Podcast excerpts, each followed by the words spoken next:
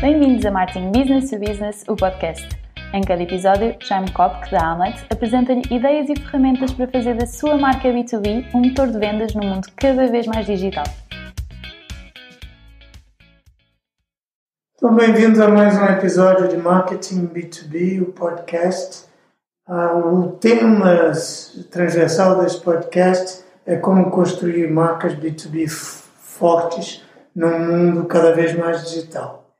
E o mundo está não só cada vez mais digital, mas também está passando por uma transformação demográfica muito importante, a que eu não sei se toda a gente está dando a devida atenção.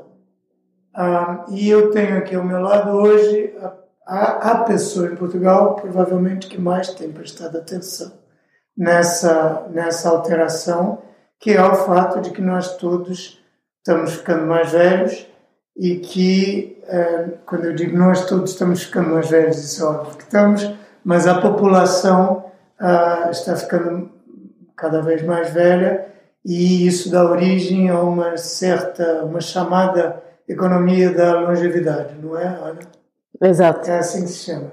Então eu tenho, ah, para perceber a consequência disso, e consequência disso nas empresas e para as empresas, para os negócios, eu tenho ao meu lado a Ana João Sepúlveda, da 40 Mais Lab, ah, que é a empresa que se tem dedicado a isso também, a ajudar as empresas a perceber quais são as consequências dessa transformação, que partido elas podem tirar dessa transformação. Ana, quem é Ana João Sepúlveda? O que, que é 40 Mais Lab? O que, que é isso?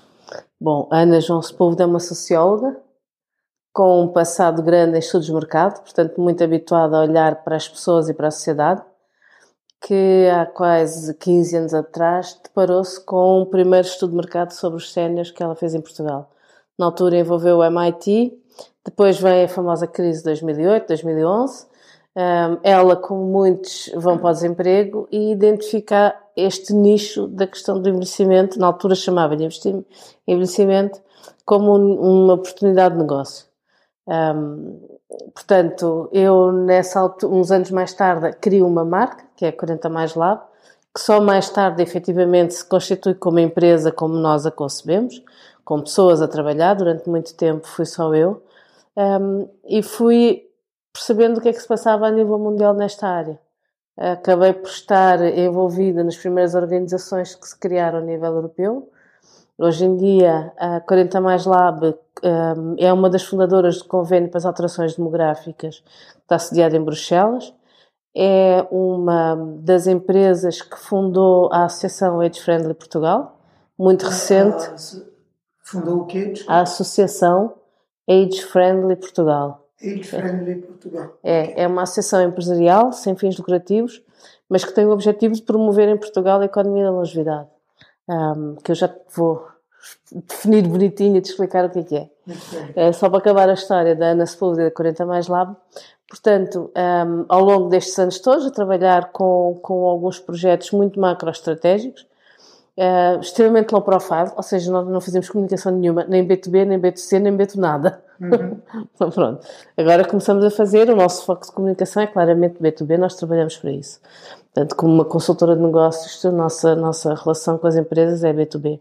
Mas montamos esta associação e, entretanto, faço também parte de uma rede mundial que se chama Aging 2.0, que é uma rede de pessoas que são voluntárias, mas só trabalham inovação nesta área da longevidade.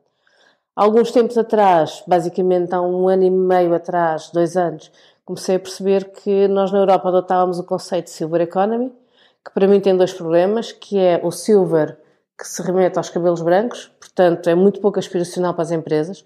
As pessoas, quando ainda não, não sentem o envelhecimento no seu, no seu dia a dia, isto é uma coisa que não se quer. Há aqui um preconceito muito grande em relação ao envelhecimento. Porque, principalmente as mulheres, ninguém tem cabelos brancos. Não é? começa a ser moda. Ah, começa a ser moda sim, cabelos brancos. Sim. Não é? Que, que, também não deixa de ser fruto, não deixa de ser fruto disto, não é? desta de mudança de pensamento. Um, e depois eu encontro, volto à minha referência, que é o Age Lab do MIT, e uh, o Joseph Collin tinha adotado o tema da Associação Americana de Reformados, que é o tema da economia da longevidade. Eu achei o tema para que estamos aqui a falar de marketing, não é? Este tema, o conceito é o mesmo, mas a forma, muito o rótulo, muito mais interessante, exatamente. Uhum. Um, acabo por fazer uma alteração, uma ligeira adaptação ao, ao conceito, um, e, e, hoje em dia temos inclusivamente uma rede de, de, temos um conjunto de experts que compõem o nosso conselho consultivo, que são pessoas que trabalham nestas áreas a nível mundial, e a ideia é de facto trazer aqui valor acrescentado para a empresa.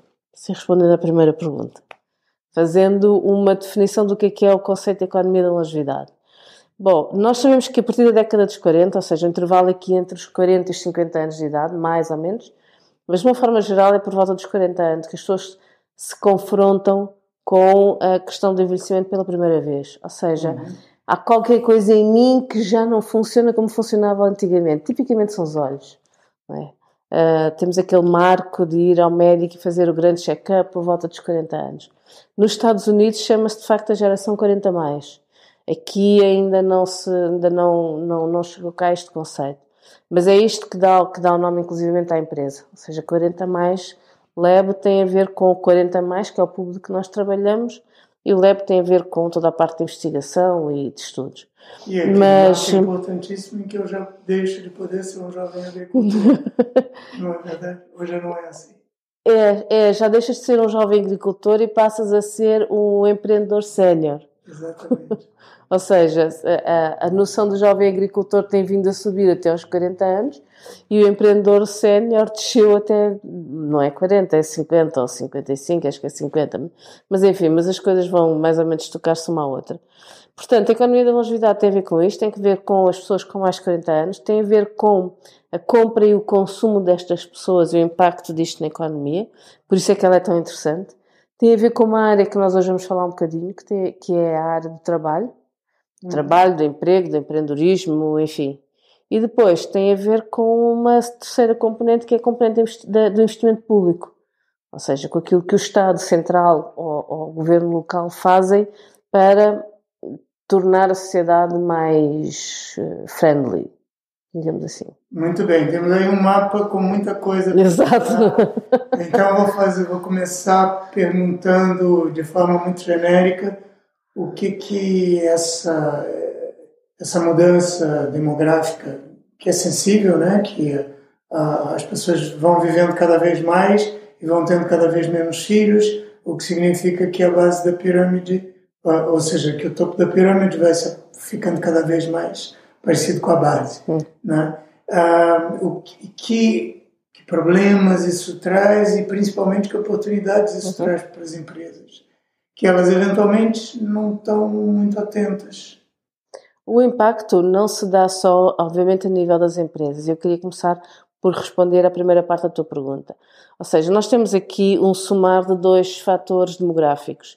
Temos um fator que é o da longevidade, que é de facto nós, e é um fenómeno mundial, obviamente que países e continentes envelhecem a ritmos diferentes, mas é um fenómeno mundial, fruto da nossa qualidade de vida. Um, portanto, estamos a viver mais tempo. Nosso organismo está mais jovem. Nós temos hoje uma percentagem já significativa de supercentenários. Ou uhum. seja, são pessoas que vivem uh, muito tempo a partir dos 100 anos, 115 anos, 120 anos, é muito tempo. Pronto.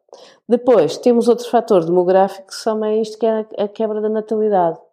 Que as pessoas às vezes chamam-lhe quebra da fecundidade, mas não tem nada a ver uma coisa com a outra. Eu posso ser fecunda não tenha filhos, uhum. não é? Uhum. Portanto, o conceito são dois conceitos diferentes. Quebra natalidade tem um problema que é a não renovação das gerações. Portanto, se em 2020 não nascerem crianças, em, em 2040 nós não vamos ter pessoas para entrar no mercado de trabalho. Isto quer dizer o quê? Este fenómeno já existe. Há um relatório, se não me engano, do Banco Mundial que fala numa tendência para desemprego negativo mesmo com a questão da, mesmo com a questão da, da tecnologia, ou seja, nós vamos ter um, ehm, poucas pessoas para preencher. para preencher as vagas, não é? Não se sabe ainda muito que novas profissões é que isto tudo vai gerar. Na área, no impacto do, do, do, do que nós chamamos de envelhecimento ou do impacto da longevidade na sociedade, há um conjunto de funções que nós já sabemos que são necessárias hoje. São é pouco valorizadas e prestigiadas, portanto, não temos ninguém. para fazer isso, o que dá origem a um outro fenómeno demográfico interessante que é a colonização dos países colonizadores, ou seja, que é, por exemplo, no caso de Portugal, nós estamos a receber muitos brasileiros que vêm para Portugal, têm aqui uma melhor condição de vida e vêm cumprir ou suprir esta, esta função de cuidador formal, que é uma função que nós portugueses, principalmente nós portuguesas, esta é uma, uma, uma área muito feminina, nós portuguesas não queremos. Não é? Há um investigador brasileiro que fala sobre isso. Como é curioso, nós temos agora uma reviravolta nesta questão uhum. da colonização. Que, que, problemas é que isto traz? Um, traz principalmente o um problema de sustentabilidade, por isso é que é premente olhar-se para isto. A mim, particularmente, preocupa-me o facto de Portugal não ter ainda uma estratégia para a gestão da economia da longevidade. Um, os países que já o fizeram sentem o impacto positivo disto no PIB. Eu não sei do que é que nós estamos à espera, muito honestamente.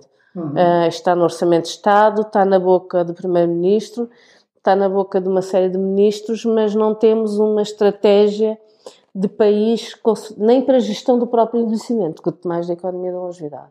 Portanto, o primeiro problema, e é um problema transversal a todas as sociedades que lidam com isto, com esta questão do envelhecimento, é o preconceito face ao envelhecimento tem uma raiz histórica, tem uma razão de ser. Uh, não tem tanto a ver com a morte, tem a ver com uma fase em que nós de facto precisávamos, as, as profissões eram muito mais duras, portanto nós precisávamos de pessoas saudáveis e pessoas uh, jovens para cumprir, portanto era desprestigiante. As pessoas menos saudáveis eram um fado. Era, exatamente. Menos, menos saudáveis ou sim, menos, sim, sim, as pessoas envelhecidas, não, não é? A força da vida, digamos. Exatamente. Um. Aqui com uma linguagem que nós gostamos, sem, sem todo o que uh, uh, estas pessoas eram, eram mal vistas. Portanto, nós ao longo destes séculos temos vindo a carregar esta, esta visão em relação ao envelhecimento. Isto leva a que nós tenhamos um preconceito muito grande. Portanto, nós vamos fazer de conta que o envelhecimento não existe até que ele esteja tão gritante que seja impossível não se olhar para isto. Mas posso pôr aqui algumas estatísticas em cima da mesa. Por exemplo, nós hoje em Portugal temos mais de 23% da população com mais de 65 anos de idade. Temos mais de 50% da população com mais de 40 anos de idade. Uhum. Temos 43, se não me engano, dados da Pordata e Nepordata, 42,3% da população com mais de 50 anos de idade. Isto quer dizer que são estas pessoas que consomem.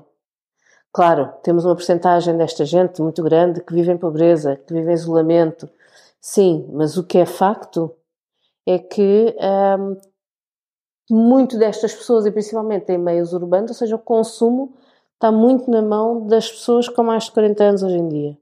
Um, há uns dados, eu não sei se é um dado da Cantar, posso estar equivocada no que te vou dizer, mas a Cantar fez, há, ano passado, se não me engano, um estudo um em cada 3 euros era, era gasto por uma pessoa com mais de 60 anos, assim, uma coisa do género. Não, desconfio que seja isto. Não estou muito segura. Portanto, é, o, o, o problema que traz é uma questão de sustentabilidade. Nós vivemos numa sociedade em que o conceito de família, independentemente de que tipo de família estamos a falar, o conceito de família, o conceito de solidariedade entre gerações, os valores são valores estruturantes da sociedade, perdem-se um pouco. Eu acredito que nós vamos recuperar isto porque vamos ter que o fazer. Uhum. Nós sabemos que uh, socializ... seja em que moldes for, não é? Um, mas a socialização e os laços sociais são estruturantes. Tu não tens uma sociedade uh, estruturada e sustentável se isso não existir. Outra, outro problema que traz é o problema das notícias que nós, por exemplo, vimos ontem, que é nós continuamos a olhar para as pessoas e pensar que elas têm a mesma idade que tinham há uns anos atrás e não percebemos que uma pessoa de 60 anos que vai a uma urgência, se calhar não pode ser tratada como uma outra pessoa qualquer que tem uma pulseira amarela, não é? E nós de repente temos nas notícias no espaço do mês duas pessoas que faleceram. Temos que perceber que a questão da idade é uma questão crítica. Eu não posso tratar uma pessoa pulseira amarela a jovem e uma pessoa de 60 anos da mesma maneira. O organismo não resiste ao stress de estar ali uh, tanto tempo à espera, seja do que for, muito mais em contexto de urgência. Portanto, esta é a primeira coisa. Portanto, temos de facto que olhar para as pessoas de uma outra forma e perceber que a visão que nós tínhamos, que era uma visão única para gerir toda a gente não faz hoje em dia sentido. Nós somos hoje em dia é muito mais o que nos o que nos, eu não vou dizer que nos separa, é muito mais o que nos distingue de, deste ponto de vista de comunicação do que o que nos une. Nós estamos habituados a falar de uma forma só e abrangemos a sociedade inteira. Já não se fala de uma forma só, não é?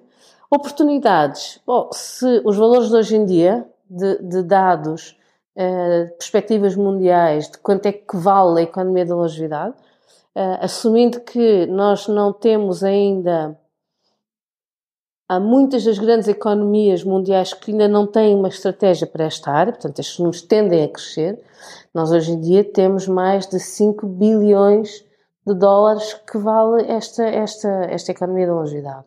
Se agarrasses e criasses isto como um país, é de ser a maior economia do mundo, a seguir aos Estados Unidos e à China.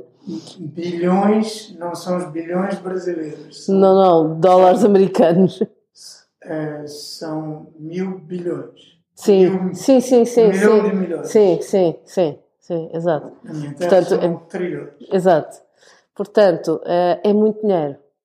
É muito dinheiro. O que é que leva países como a Austrália, o Japão, a Irlanda, Inglaterra, França, a Finlândia a definirem uma estratégia para a economia da longevidade? É porque isto tem um impacto positivo no PIB. Por isso é que eu continuo a dizer, não sei do que é que nós estamos à espera. Uhum. Mas pronto. E, e, dentro do seu trabalho de consultoria para as empresas, o que é que você o que é que você recomenda? A que é que você recomenda que elas estejam atentas? O que é que você recomenda que elas façam? Como é que você é, abre os olhos e aconselha as empresas a agir diante desta realidade que está mudando dessa maneira? A primeira coisa que eu aconselho que elas façam é de facto que abram os olhos. Nós temos inclusivamente um, um produto que se chama mesmo ações de sensibilização e é das coisas que nós mais temos feito. Ou seja, são de facto pequenas sessões em que, eu, em que é isto que eu estou aqui a dizer de uma forma mais estruturada dirigida às empresas. Portanto, o primeiro passo é de facto olharem com olhos de ver e perceberem que há um conjunto de pressupostos, é um conjunto de paradigmas que efetivamente alteraram-se. É não é nem que têm que ser alterados, nós estamos a lidar com uh, realidades que não são reais já. Dou-te um exemplo. Quando nós falamos em população ativa, uh, que é a população estatisticamente entre os 15 e 64 anos de idade, isto não tem nada a ver com a realidade. Porque na idade da reforma já está nos 64. Portanto, isto depois põe todas as estatísticas aqui um bocadinho uh, desatualizadas. É? Portanto, a primeira coisa é esta. A segunda coisa, de facto, é estarem atentas a uma coisa que se chama o idadismo, que é o preconceito face à idade, que se dá substancialmente ainda entre dos jovens em relação aos mais velhos. Mas não vamos esquecer que, ou bem que nós minimizamos este conflito entre gerações, um, ou nós vamos ter umas, umas organizações tomadas pelas pessoas mais velhas, porque são a maioria. E é fundamental que as gerações existam e que coexistam de uma maneira positiva. Um, Isso provavelmente cria necessidades de comunicação interna dentro das empresas uh, que, que, são novas, uh, que são geradas por essa realidade. Vou-te dar um exemplo. Há uns tempos atrás eu estive a falar com uma pessoa que trabalha numa, numa multinacional de, de seguros ela está à frente de um destes. Portanto, esta, esta multinacional tem uma unidade mundial que gera tudo que é uh, todo o processo de mudança e toda a digitalização do seu negócio. Um, e ela é responsável por esta unidade no país onde está. E ela comentava, desabafava comigo que, que era muito complicado que as pessoas mais velhas, estamos a falar de pessoas com mais de 50 anos, portanto não estamos a falar propriamente de séniores, não é? Um, era muito complicado que as pessoas mais velhas da organização aderissem às novas formas de trabalhar e principalmente à utilização da tecnologia. E eu perguntei simplesmente como é que eles comunicavam as alterações de, de, de, de mudança de processos. Ela disse, nos comunicamos todos da mesma maneira. Disse, pois, o problema é exatamente esse. É que é assim, novos e velhos têm um, crenças diferentes o novo tem uma crença que é uma crença potenciadora, que é eu lido bem com qualquer tecnologia. Portanto, mesmo que ele depois enfrente dificuldades, a forma como vai gerir, ou seja, a, a, inteligência emocional que ele tem na sua relação com a tecnologia é epá, isto não é crítico, mais cedo ou mais tarde eu dou a volta a isto. Uma pessoa mais velha não só pode ter aqui um conjunto de crenças limitadoras em relação à utilização da tecnologia, mas tem um conjunto de outras mais, que é eh, isto tudo é fruto de uma organização que se está a preparar para me pôr fora.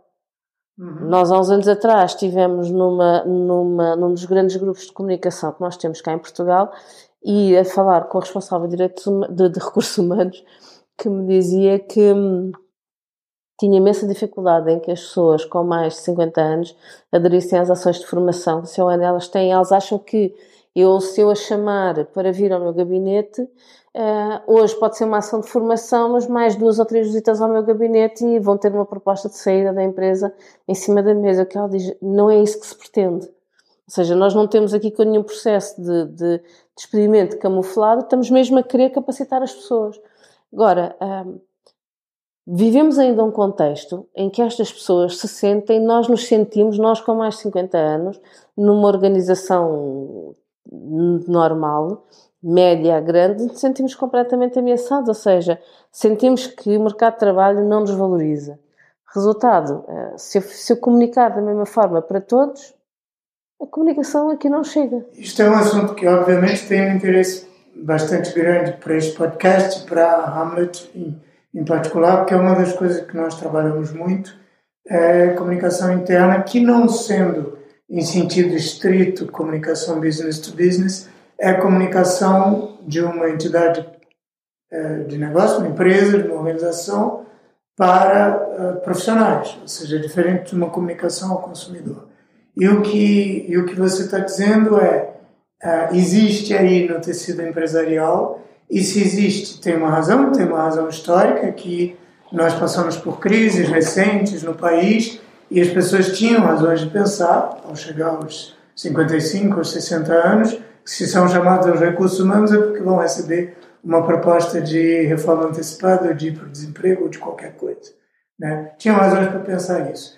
E que, neste momento, é muito possível que a maré esteja virando exatamente ao contrário e que essas pessoas venham se tornar cada vez mais indispensáveis porque não há jovens uh, nem pagando pouco para pôr lá na, na, na entrada do, do, do, do ciclo uh, profissional da pessoa, não é?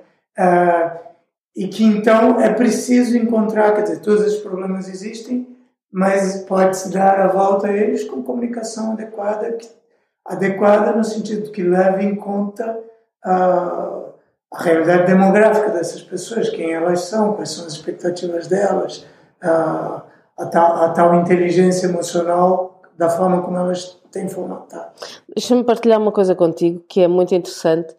Um, eu outro dia estava a falar com uma das pessoas que faz parte do Conselho Consultivo da 40 Mais Lab um, o Jeff é um neozelandês que trabalha, tem uma empresa na Nova Zelândia que só trabalha esta área de recursos humanos. Uh, nós estamos a fazer a parceria e trazer um, as soluções e trazê-lo também para trabalhar connosco. E, eu, estávamos a falar so, exatamente sobre isto, sobre comunicação interna. Ele dizia assim: há aqui alguns mitos que as pessoas têm que perceber que já não fazem sentido. Um é olhar para ti com base na tua idade cronológica, é daquelas coisas que menos faz sentido porque a tua idade cronológica pode nem corresponder à tua idade biológica, por exemplo, não é? Uhum. Portanto, podes ter 40 anos e estar mais envelhecido por um conjunto de fatores, ou podes ter 40 anos e estar francamente mais jovem. Um, há casos, eu conheço o caso, passou num programa de televisão, de uma super sénior que tinha uma idade biológica de 50 anos a menos. Portanto, a senhora tinha 105 e, e os seus biomarcadores são de 50 anos a menos, não é? É aí que eu quero chegar. E depois tens outra coisa que é a idade psicológica, que é a idade com que tu te sentes. Uhum. Portanto, e, e, e, continuamos no marketing, no marketing como na gestão, mas principalmente no marketing, a olhar para as pessoas com base na idade cronológica. Portanto, isto, isto significa zero. Significa absolutamente nada. A partir dos 40 anos, então significa nada. Depois, o outro aspecto é exatamente porque nós vivemos mais e por um conjunto de outros fatores que tu tens hoje em dia, nós temos uma coisa que é uh, aqueles estádios de vida que eram bonitinhos, arrumadinhos e tradicionais e que tu dizias, bem, entre, entre o X e o Y da idade, tu, tu estás numa determinada fase da tua vida, hoje em dia já não estás. Portanto, uh, as organizações têm que olhar para as pessoas, não do ponto de vista nem da idade, nem do estádio, nem, nem daquilo que é a divisão típica, ou até agora, do que eram os estádios de vida das pessoas, deve olhar para elas, sim, em termos de motivações, ou seja, o que é que as move, o que é que elas precisam e o que é que as move, e do real estado de vida. Uhum. Por exemplo, tu olhas para um, para um sei lá, nós temos algumas pessoas em comum, olhamos para alguns dos nossos amigos e sabemos que ao fim de semana há mais gente em casa deles do que há durante a semana. Porquê? Porque durante a semana é só tipo marido e mulher e durante a semana, durante o fim de semana vê os filhos de um e do outro. Ou então casais que uh, resolvem, têm um filho em que ele tem, como eu conheço o caso de um, em que ele tem 65, a mulher é mais nova que a filha mais velha dele e ele tem uma criança de dois anos em casa. Portanto, não é? Uhum. Um... Então, isto há uma responsabilidade das empresas. Há uma mudança de mentalidade que é preciso fazer. Isso passa pelos mídias, passa pelo Estado, passa pela sociedade, pela legislação, por tudo. Mas há uma responsabilidade grande das empresas aí a muitos níveis.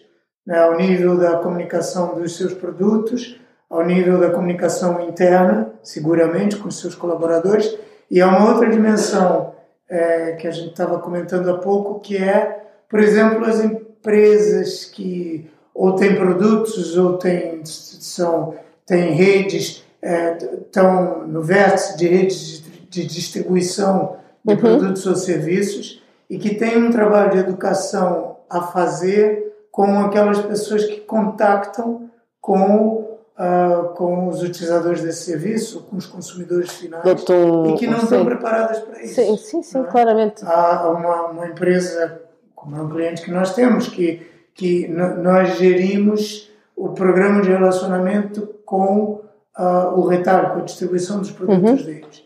E nós sabemos que a pessoa que está lá no balcão uh, não sabe necessariamente falar com o consumidor que vem, com esse novo consumidor que vem e que pode vir com três idades diferentes Sim. na mesma pessoa. Não, e que vem, garantidamente, vem não pode vir. Com... E o, o vendedor, o, front office, não está necessariamente formado, preparado para isso. E a responsabilidade de lidar essa formação é da empresa que vende aquele produto, que gera aquela cadeia de distribuição, tudo isso. Tu tens uma uma população composta por consumidores maduros, adultos maduros, faz com que os, os teus clientes, sejam eles uh, o cliente direto do ponto de venda ou o cliente do produto que é vendido naquele, naquela loja, seja um cliente mais exigente, uh, com menos paciência, uh, mais conhecedor portanto, e que exige um tratamento mais maduro.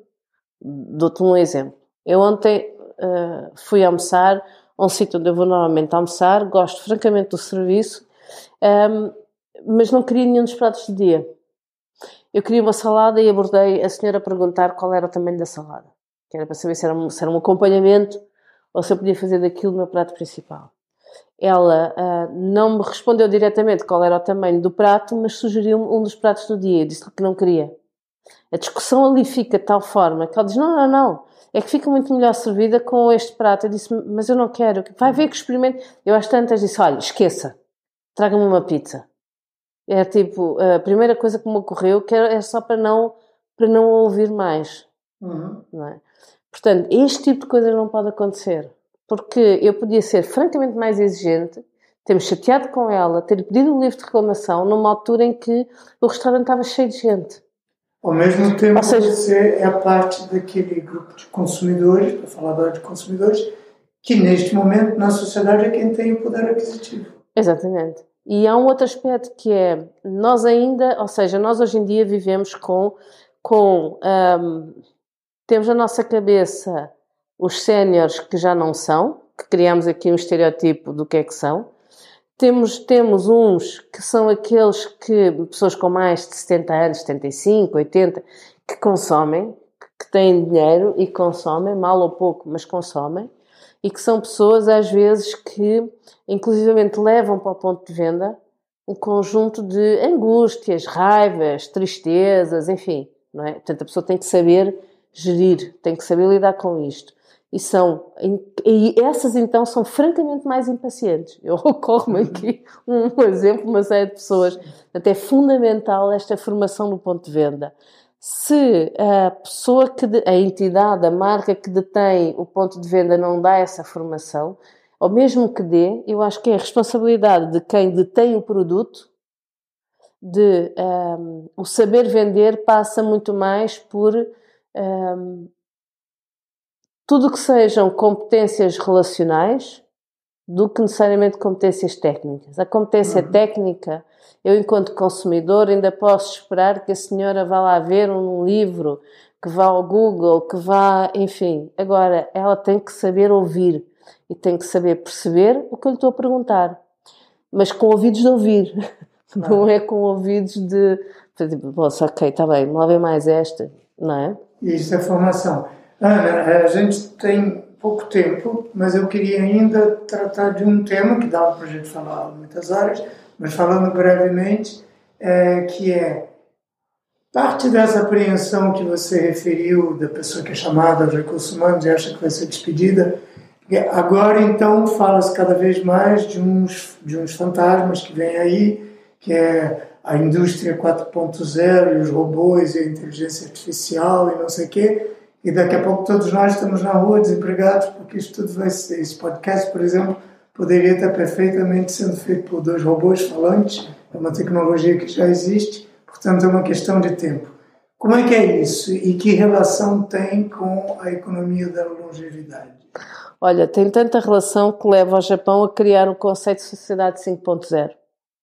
Ou seja, o Japão percebe um, três coisas. Uma, que cada vez mais a sociedade de facto tem que olhar para os Objetivos de Desenvolvimento Sustentável da ONU como referência de sustentabilidade. Primeiro aspecto. Segundo aspecto, percebe que um dos seus grandes potenciais de continuar a crescer é, de facto, tudo isto tem a ver com a automatização, a robótica, a inteligência artificial, porque não há volta a dar. É? Nós entramos num caminho sem retorno, portanto, é bom que isto corra bem. Uh, depois, tem também o problema do envelhecimento com um contexto cultural diferente do nosso. Ou seja, é uma sociedade estruturada de uma outra forma, em que uh, o desemprego causa ainda muito mais exclusão emocional das pessoas da sociedade que não causa nas nossas sociedades ocidentais. Portanto, um problema acrescido. O que eles fizeram, o conceito de sociedade 5.0 veio juntar de uma forma positiva estes três fatores. Então eles dizem, ok, nós vamos olhar para a questão da demografia, perceber como é que a questão toda da tecnologia pode ajudar a que esta, esta, este envelhecimento seja positivo e vamos uh, balizar isto tudo, sustentar isto tudo sobre aquilo que é o terreno, são os Objetivos de Desenvolvimento Sustentável. É muito interessante ver que quando nós começamos a, a a falar sobre esta questão da, indústria 4.0, dizia-se que de facto isto é um terreno de jovens. Mas a realidade está a mostrar que as novas funções que são, têm vindo a ser criadas são funções que exigem maturidade. Ora, maturidade não há livros, não é? Maturidade não são uma pílula e ganhamos, temos que a viver. O que é que acontece? Acontece que nós estamos a assistir. O exemplo para mim mais fácil é o exemplo de tudo o que é a contact centers. Portanto, é uma indústria que irá cada vez mais recrutar pessoas com mais de 40 anos. Não é? Portanto, há aqui claramente uma. uma... soft skills, por exemplo. É fundamentalmente por causa dos soft skills e esta capacidade que nós temos, a partir de uma determinada idade, de sermos muito mais conciliadores e, e, e ponderamos. Para algumas coisas eu deixo ter, não tenho pachorra para, para outras eu sou muito mais conciliador exatamente, exatamente, exatamente, exatamente. Uhum. Portanto, é uma equação que pode ter um final feliz, até porque tem um aspecto interessante, que é, é aquelas, aquelas áreas que se vêem em crescimento, que é tudo o que tem a ver com filosofia, com criatividade, com esta capacidade que eu chamo-lhe analítica, mas não é a, a, a palavra é, o mesmo, é a mesma, mas não é a analítica dos computadores, não é? É outra, outra, outra, outra vertente. Portanto, o trabalho de consultoria é, será muito no futuro suportado, obviamente, pela, pela inteligência artificial, mas no fim do dia é aqui um cruzar de uma série de coisas que uh, pronto, ainda é muito humano, não é? Os robôs não têm sentimentos, so far. Hum. ok. Ana, é, podíamos aprofundar tudo isto muito mais. Era outro podcast, não é? Sim, era, era outro e haverá. Seguramente vamos ter o segundo e o terceiro episódio. É, mas como é que a pessoa que nos está ouvindo pode saber mais sobre a nossa Púlveda e sobre a, a 40 Mais Lab? Olha, nós hoje em dia, como boa empresa jovem, estamos praticamente todas as redes sociais mais conhecidas. Não é? Eu, meu perfil no LinkedIn é a forma mais fácil de aceder. Nós temos um site que o que estamos a construir outro, ou seja, como aquilo acho que eu tinha comentado contigo, que a empresa felizmente cresceu bastante no fim do ano, portanto nós estamos a mudar, mas sempre está lá o site, o e-mail, ana.sepúlveda.com. O site é 40 mais, mais por extenso, lab.pt. Depois estamos no LinkedIn, no Facebook, no Twitter, no Instagram e acho que não estou a esquecer de ninguém. Portanto. É, muito bem. A Hamlet também está nisso tudo. Não, mentira. Nós estamos essencialmente, temos o site hamlet.pt, uh, onde eh, você pode, se quiser, assinar a newsletter Universidade B2B. Uh, ah, temos também este, este, podcast que, se você gostou, deve eh, subscrever, recomendar, pôr umas estrelas, dizem. Temos um canal no YouTube, já me esquecia. Ah. Ou seja, no site as pessoas vão poder aceder. Nós temos um canal que estamos a construir, mas já lá tem dois ou três vídeos que é Longevity Economy by 40 Mais Lab, portanto também podem ir lá ver e perceber um bocadinho mais sobre o que é, que é isto, a 40 é da longevidade. Estão mandados a 40 Mais Lab, agora volto para Hamlet, que pode procurar também no, no LinkedIn uh, e se for ao site da Hamlet, assina a newsletter Universidade B2B. Temos muitos conteúdos no nosso blog, portanto pode nos seguir por todos os lados e eu recomendo. Um, e é isto por hoje. Muito obrigado, Ana. Muito obrigada, Jaime. E volte ao podcast daqui a uns 15 dias, deve haver um outro. Boa.